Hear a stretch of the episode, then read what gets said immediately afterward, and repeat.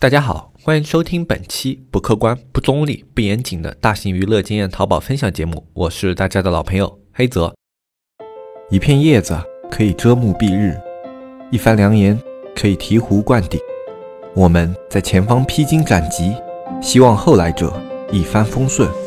共享商业智慧，共享创业成功。欢迎收听本期纸木淘宝内训。那么今天这一期节目呢，又到了每年的这个时间点，也就是双十一前的一个月。其实这个时间的话，对我个人来说还是挺有纪念意义的，因为我基本上就是这个时间开始加入到纸木淘宝内训这样的一个节目里面来的。那么这个节目老听众的话，一定都知道，是我们大海老师创立的一个节目。那么我大概就在两年前的双十一啊，就前后进入到这个节目里面来的。谈的第一期其实好像就是在讲双十一的一些东西吧，呃，因为刚好是在那个时间节点嘛，所以这个时间节点对我个人来说是比较有纪念意义的。呃，然后现在也做了，今年做完应该是要第三年了，就是做音频也做了这么长时间了。呃，回头会发现，不管做什么行业，时间在你投入进去以后，就会变得特别的快，啊，就感觉时间不是很够用啊。特别是你去做多个创业的时候，你会感觉时间压缩的特别紧。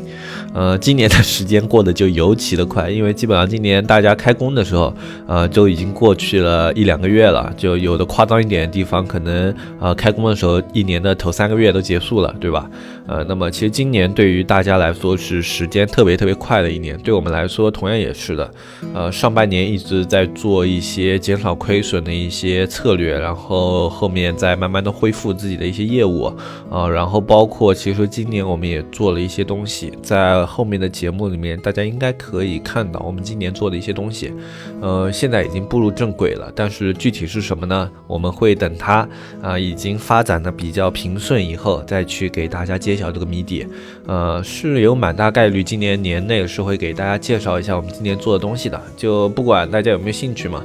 我觉得我们今年尝试的一些商业的模式方向，然后包括以及我们对已有的项目的一些优化，都还是比较有意思的。呃，可以跟大家聊一聊我们去优化这样一些东西的时候一些心路历程啊。到时候出来以后都会去跟大家聊啊。当然也是要做出一个比较好、比较完善的一个成品以后再去聊这些东西。呃，我们以前是会稍微做一点预告的，就比如说去聊我们之前做一些项目啊、滴答课啊之类的啊，我们会去提前做一些预告。但是提前做预告呢，有一些问题，就比如说，呃，可能会导致有的人对这个东西的期待值过高啊，就是说我做的这个东西，我去跟你聊，你可能会觉得它是一个什么样的东西，呃，你会在想象中对它期待值过高啊。然后另外一个呢，就是可能是，嗯，在做的实行的过程中啊，你可能会遇到一些。些问题是不可预估的啊，就比如说像以前的这种版本问题啊，然后审核问题啊、资质问题啊，各方面的，就这种问题你很难去预估。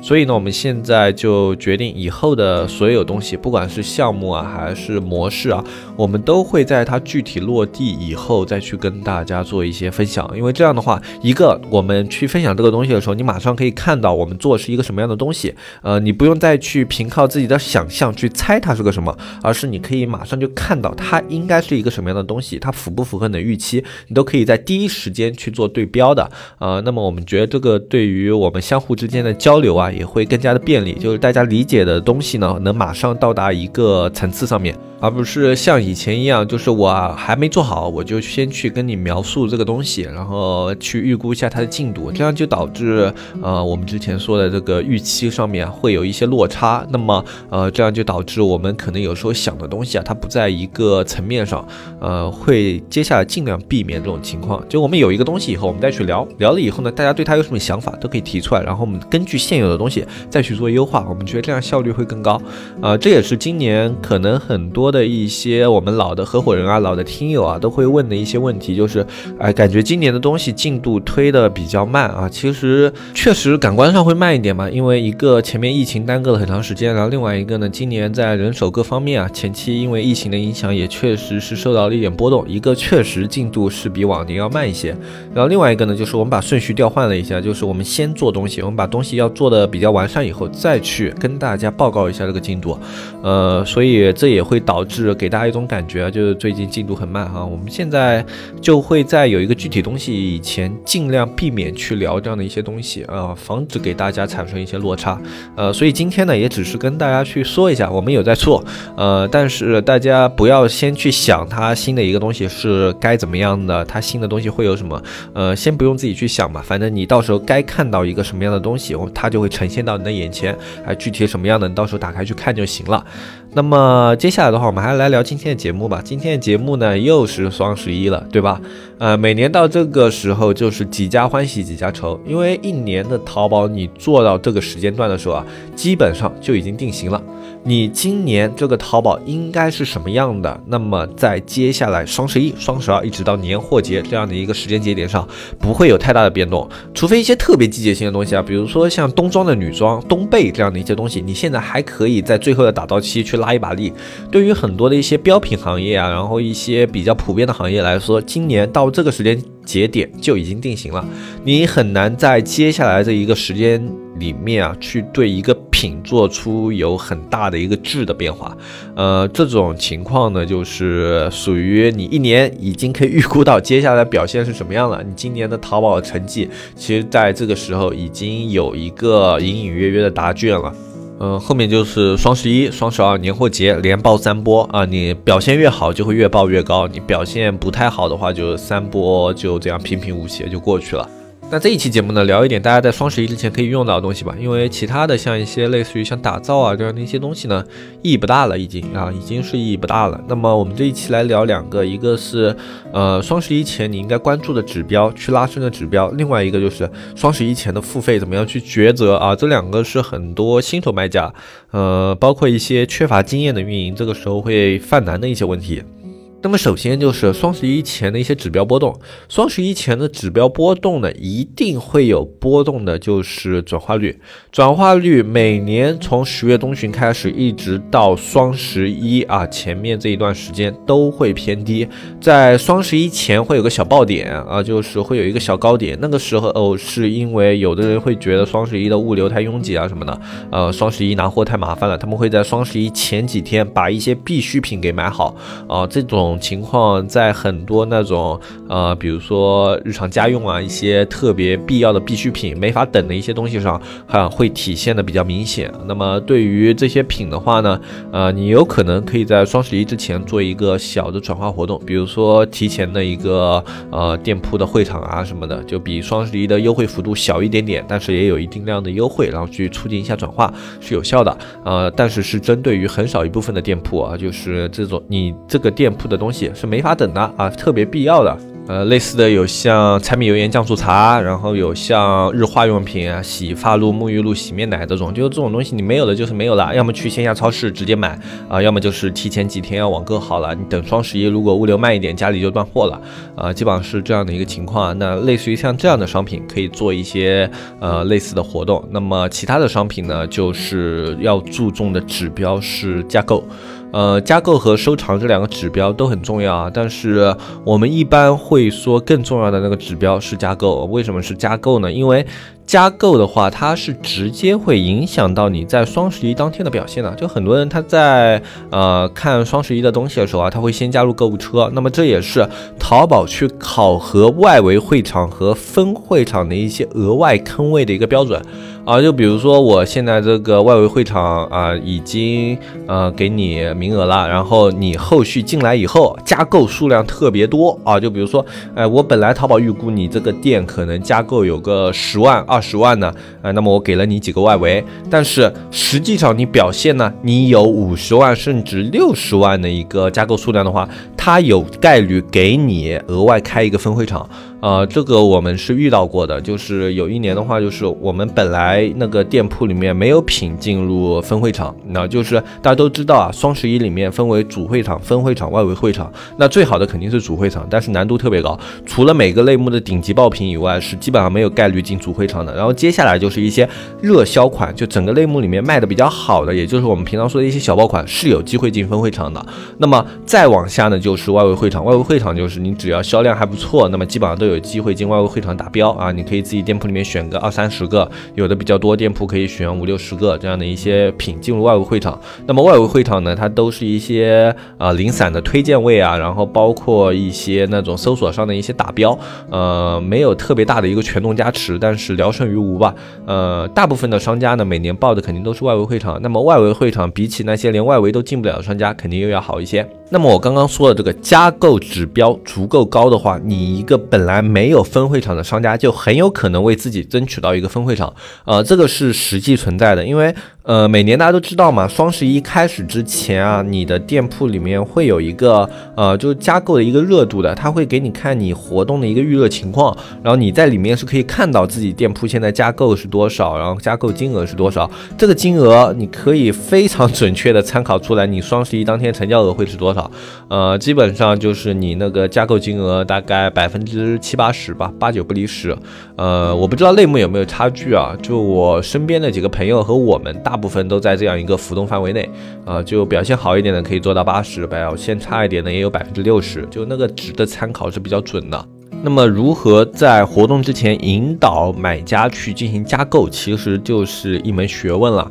呃，这种时候呢，你可以在你的头部做一些预热海报啊，然后呃去做一些，比如说双十一当天有效的一些加购活动，呃，比如说你加入购物车，然后比如说双十一当天前一千名下单，然后怎么怎么样的，哎，可以得到一些你们商店的额外的一些活动啊、抽奖啊之类的。呃，这种设置的玩法有特别特别多啊，大家可以自己去双十一的那种玩法的一些工具里面去看一下，就是去引导加入购物车，然后包括你自己海报上面可以去写，然后包括你的主图的二三张，你也可以去把一些比较详细的一些玩法你给它加进去，呃，开动你的小脑筋，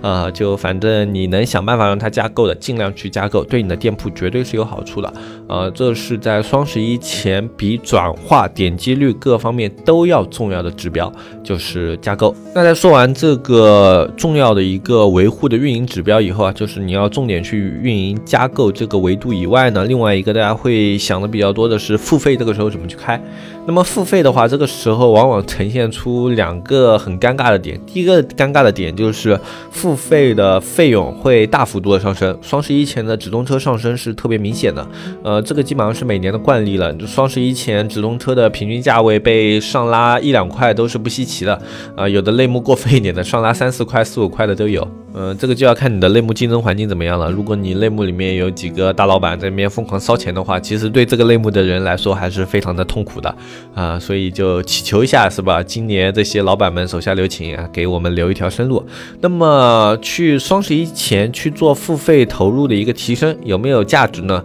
是有价值的啊。就你不一定要去争那些头部位置嘛。双十一前的话，其实很多那种买家他会在前期有一个浏览习惯，那么这个浏览习惯中。那，就是他们在为双十一去寻找货品，那这个时候你去做一些付费坑位的话，它是有收益的，那么收益而且是特别稳定的。就双十一前，我们会说上升一两块是很正常的。那么这一两块的话，可能会让你直通车的这种日花费啊，可能小一点的店铺呢会高上个呃三四百、四五百的，很正常。那么对于一些大店铺来说，可能要多烧两三千啊，或者说对于一些那种中上以上的卖家呢，你可能一天的直通车要多烧将近一万了。那么这个烧入是有没有意义的呢？呃，我们多次测试下来啊，从这个时间节点开始，你的直通车上涨的收益，基本上在双十一当天是可以回收，并且有额外盈利的。呃，一个前提是你的产品利润不能太低。如果你的产品利润太低的话，那么你在双十一当天的利润回收会有风险。那么如果你的商品利润是比较稳定的，在百分之三十到四十以上的话，那么你可以考虑这个时间。呢，付费推广的一个增长。那如果你的利润是比较低的那种啊，就是类似于像你这个利润只有百分之十或者百分之二十啊，就你平时卖的时候就只有这点利润的话，那么你在这时候提升付费是特别危险的一件事情。呃，因为你要知道，今年的双十一的跨店满减是两百减二十五吧，就可堆叠的那个满减每年都有嘛。那么这里面基本上就要已经打九折多一点了啊，对吧？呃，可能要接近一个八几折。呃，那么你还会设置一个自己的。折扣啊，肯定是要有的。你价格完全没变动的话，别人也不上这个当。呃，你至少就是便宜个五块也是便宜，是吧？那么这一点又要降降下去。那么整体最后算下来的话，就是呃，你双十一首先要让出去的利润，就至少要有个大概。呃，百分之十五左右的点了，这个我们还是算的比较保守的。其实很多店铺在双十一当天的时候让利让掉百分之二十都是很正常的。呃，所以如果你产品本身利润低的话，这时候再一让利啊，就特别特别的难受。呃，很多的一些新手卖家没有经验，因为他们不知道有跨店满减这个机制，就这个就等于你报名了双十一以后强制参加了一个活动啊，基本上有两个每年，一个是五元的无门槛红包，然后另外一个就是这个跨。满减的一个券啊，这两个基本上是每个商家强制参加的活动，就这个利润是你不让也得让，让也得让的一个利润啊，不是说你想不设就不设的。那么有很多的新手卖家往往会在这个第一年双十一会吃了一个亏，就是这一块上面的，大家一定要注意啊，这个优惠是强制参与的啊，你只要报名了，你是个双十一商家，你就会参与这个活动，甚至有的商品你都没给他报外围会场都会加入这个活动啊，所以自己要注意一点。啊，在双十一以前，一定要仔细的核算和检查自己的店铺折扣啊，以防在双十一当天出现一个货品亏本的情况。